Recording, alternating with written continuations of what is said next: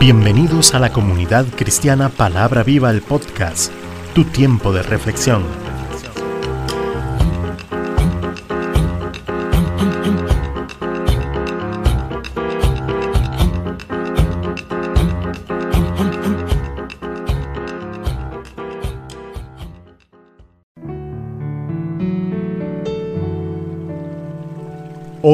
Con Cecilia Alpizar.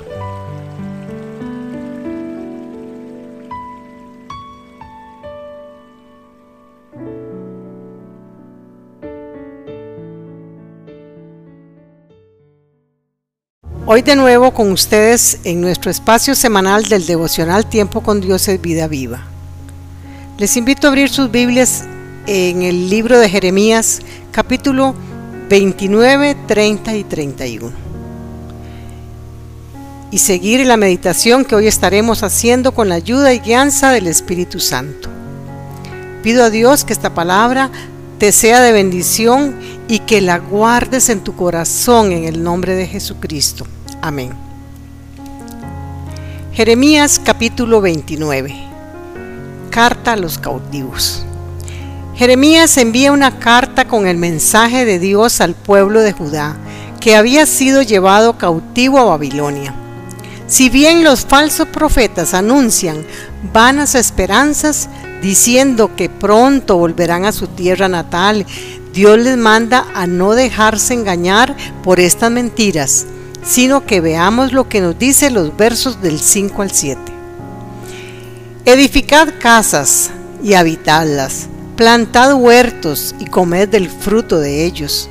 Casaos y engendrad hijos e hijas, dad mujeres a vuestros hijos y dad maridos a vuestras hijas, para que tengan hijos e hijas, y se multipliquen y no desmayen y procurad la paz de la ciudad a la cual os hice transportar, y rogar por ella a Jehová, porque en su paz tendréis vosotros paz. Es decir, que esta gente debía estar viviendo enteramente como si estuvieran en su propia tierra. Debemos ser muy agradecidos con Dios por la familia que nos ha dado, la nación en la que nacimos, el pueblo donde vivimos. Que marquemos la diferencia siendo diligentes y esforzados, procurando la paz y orando por nuestra comunidad y por nuestra nación. Si, donde vivimos hay paz, también tú eres bendecido con la paz.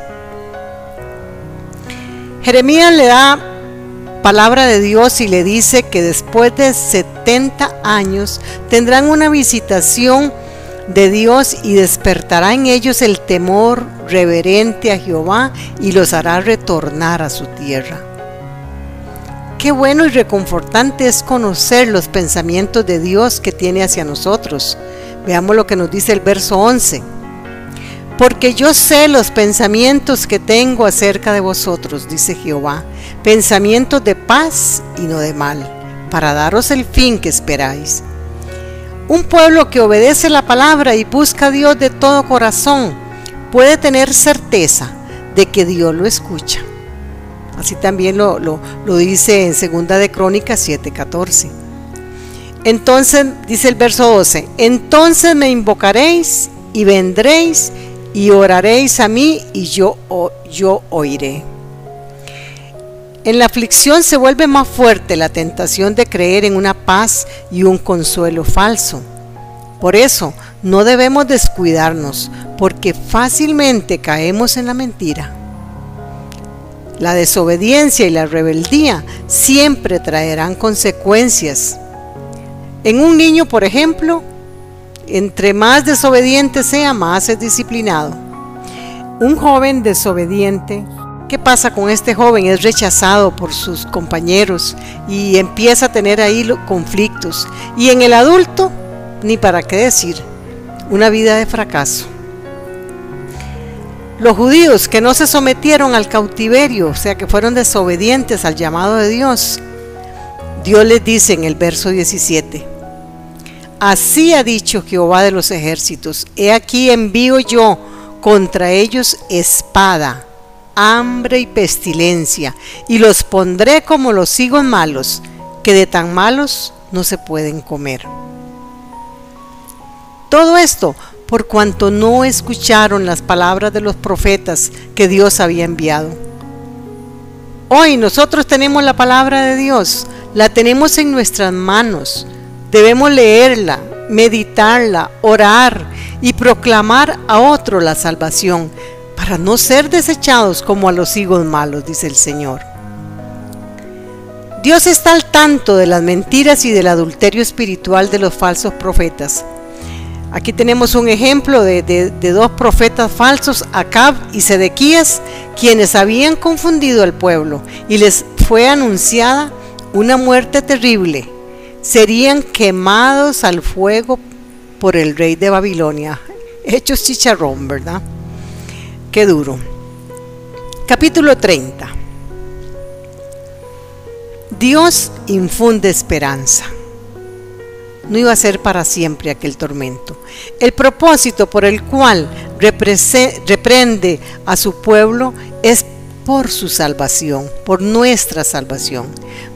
Por este motivo Jeremías no solo les anuncia el juicio, sino también un mensaje de esperanza y restauración al cumplirse el tiempo del cautiverio de Israel y Judá, volverían de nuevo a su tierra que Dios les había dado.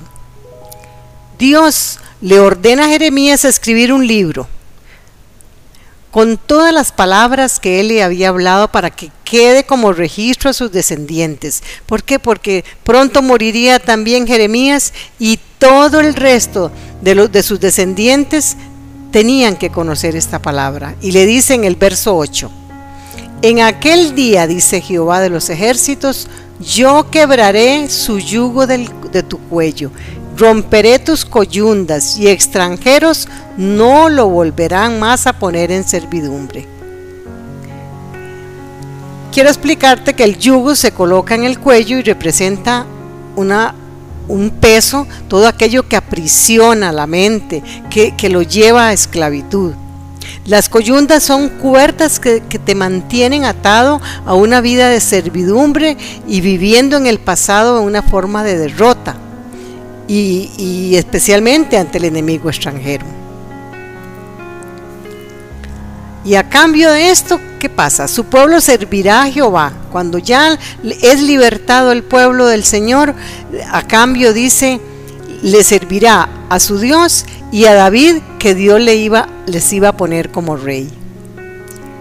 La profecía se cumple a cabalidad cuando Dios envía por primera vez a Jesucristo, que vino del linaje de David dando libertad a los cautivos, librándonos de toda servidumbre y rompiendo toda atadura de impiedad para darnos su salvación. Y aunque tengamos que soportar yugos de dolor y encierros de soledad, no nos desanimemos. Pongamos nuestros ojos en Dios, quien nos purifica y nos salva. Verso 15. ¿Por qué gritas a causa de tu quebrantamiento? Incurable es tu dolor, porque por la grandeza de tu iniquidad y por tus muchos pecados te he hecho esto. El Señor les, reconoce que, que fue por su pecado que han, hecho, han recibido todo este pago. Pero el verso 17 dice, mas yo haré venir sanidad para ti y sanaré tus heridas, dice Jehová porque desechada te llamaron, diciendo esa acción de la que nadie se acuerda. Dios sanará las heridas de su pueblo, el cual fue, fue muy disciplinado por sus pecados. Las ciudades fueron asoladas, será, esas ciudades serán reedificadas nuevamente y el pueblo rebosará de gratitud y gozo. Si fuerte fue el quebrantamiento, porque de verdad que fue bien fuerte, mayor es la misericordia de Dios para su pueblo amado. Dios espera de nosotros acción de gracias. En el verso 19 dice, y saldrá de ellos acción de gracias y voz de nación que está en regocijo, y los multiplicaré y no serán disminuidos, los multiplicaré y no serán menoscabados.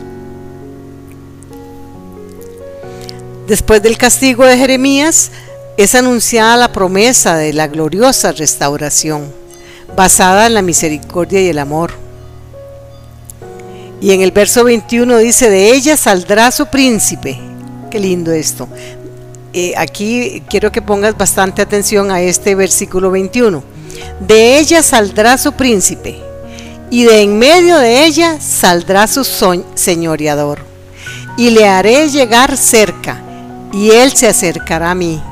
Porque, ¿quién es aquel que se atreve a acercarse a mí? Dice Jehová.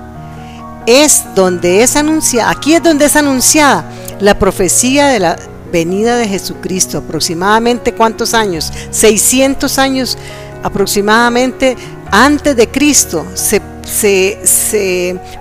dice la, la, profecía de la venida del Señor. Va a llegar, dice, ¿quién se acerca a Él? Nosotros nos acercamos a Dios Padre por medio de Jesucristo, pero Cristo, al ser su Hijo, primogénito, él sí tiene esa relación directa con el Padre. Entonces ahí está este verso 21, eh, aquí se cumple de manera completa toda la profecía de su pueblo de Israel. En el verso 22 dice así, eh, en el verso 22, entonces serán mi pueblo y yo seré su Dios, dice el Señor. Este es el nuevo pacto. Aquí entonces acordémonos que el, primer pacto que se había hecho en el monte Sinaí eh, eh, fue roto por, por su pueblo, pero Dios establece un nuevo pacto. Ya no escrito en tablas de piedra como en aquel entonces. Ahora es un nuevo pacto donde se graba la palabra en el corazón de su pueblo escogido. Aleluya. Capítulo 31 promesas de restauración. Israel es un pueblo escogido por Dios y aunque Dios lo esparció debido a su desobediencia, hará volver al remanente que se arrepienta.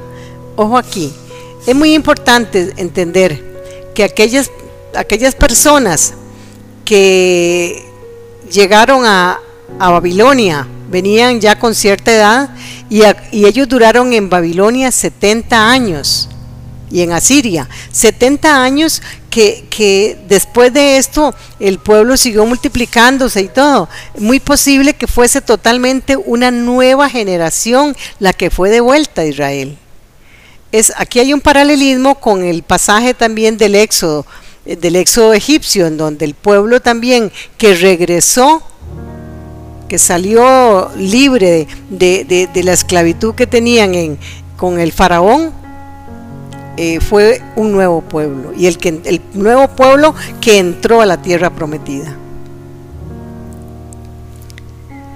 La salvación que Dios nos ha concedido nos infunde esperanza en la futura restauración. Y esto es no por justicia humana, sino solo de la gracia soberana de Dios, cumpliendo su pacto con la salvación del remanente hará volver de la tierra, primero, hará volver de la tierra del norte a los cautivos en Asiria y Babilonia. Segundo, reunirá de los confines de, de, la tierra a los ciegos, cojos, mujeres embarazadas. ¿A quiénes se refiere aquí en este, en este pasaje? A toda aquel, aquella parte del pueblo que vulnerable, que, que es sensible a los, a los ataques. ¿Por qué? Porque esas personas, porque Dios se encarga de todo, de todas las personas, sin acepción de personas. Pues Dios mira el corazón del hombre y no lo exterior. Quienes manifestarán en su retorno acción de gracias, júbilo y alabanza, como dice en el verso 13.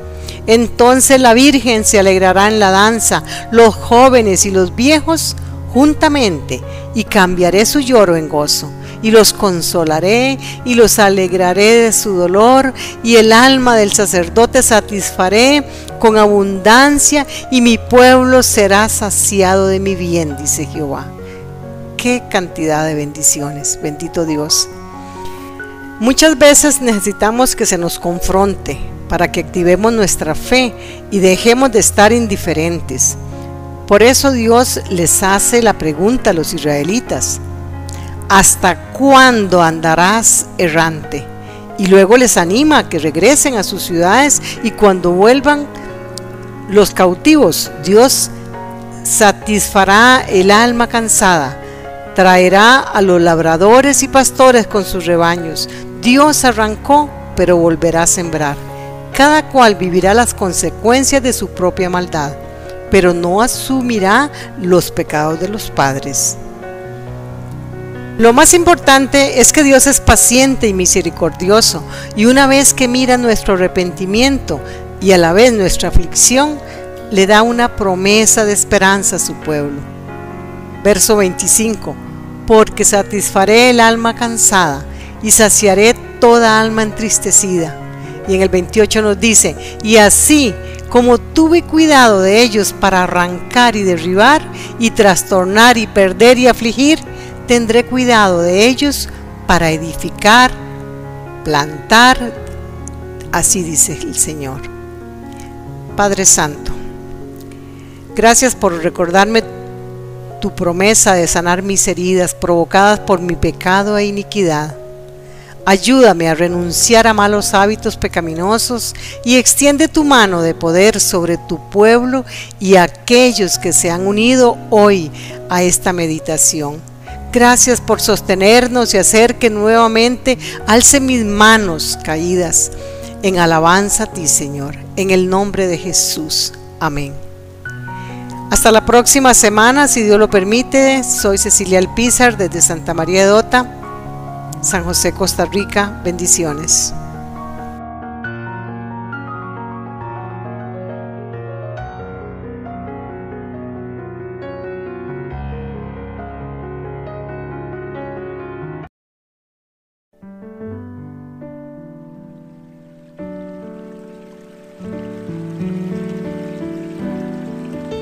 Comunidad Cristiana Palabra Viva, todos los derechos reservados.